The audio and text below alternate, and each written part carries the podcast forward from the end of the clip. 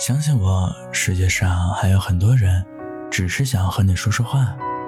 您正在收听的是安树的睡前电台，我是主播安树，公众号情感电台。暗恋一个人的心情，就像是瓶中等待发芽的种子，永远不能确定未来是否是美丽的，但你却真心而倔强的等待着。你不敢跟他说出“我喜欢你”这句话，只怕说了之后，你们连普通朋友这层关系也会消失不见。所以你总是假装嬉皮笑脸的跟他聊天，假装没心没肺，却又细心的打探他的情绪波动，战战兢兢的听他聊起感兴趣的异性。等他不回你了。就默默的把聊天窗口关掉，假装自己并不期待他的回信。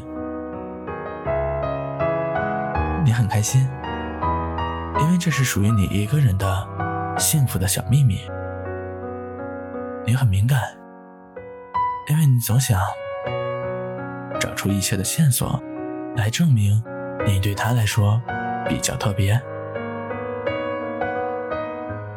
你很抓狂，因为你在意他的每一个小细节，每一次与异性的接触，每一点情绪的起伏，生怕自己隐秘而热烈的爱瞬间化为泡沫，从此再无那个他。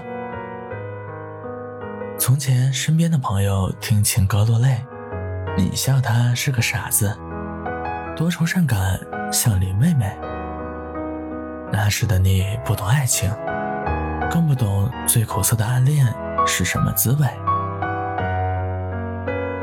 直到遇到他，你突然听懂了情歌里面的曲折的感情，也开始跟着有了喜怒哀乐，变成了自己曾经嘲笑过的林妹妹。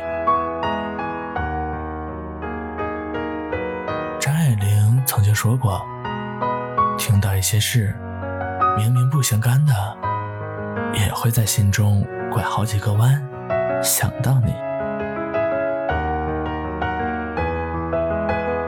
我想，这就是对暗恋最好的描述吧。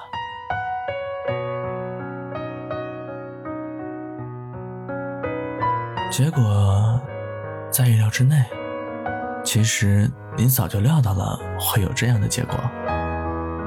如果他也喜欢你，他怎么会舍得不主动？如果他真的喜欢你，他怎么会不关注你的一切？只是人总是会犯傻，道理明明都懂，可就是不舍得放手，心里总抱着各种幻想，甚至还自恋的以为他心里的那个人就是你。你开始不敢看他的消息，想尽办法躲藏，就连呼吸一下，都感觉胸前一阵痛。后来，你开始小心翼翼地打探那个留在他身边的他，各种嫉妒、厌恶的情绪扑面而来，只恨当初自己为什么没有表白，说不定结局会不一样呢。再后来，随着时间的拉长，你慢慢专注于自己的工作和生活，就渐渐淡忘了自己曾经青涩而短暂的暗恋。只有在不经意间触碰到“暗恋”这个词，才会想起曾经傻傻的自己，莞尔一笑。也许所有的暗恋，真的只是感动自己。好啦，今晚我们就聊到这里吧，睡一个觉。明天老地方还是晚上十点。如果你喜欢我的内容，可以订阅、点赞、评论、分享，继续和我聊聊天，说说话。晚安。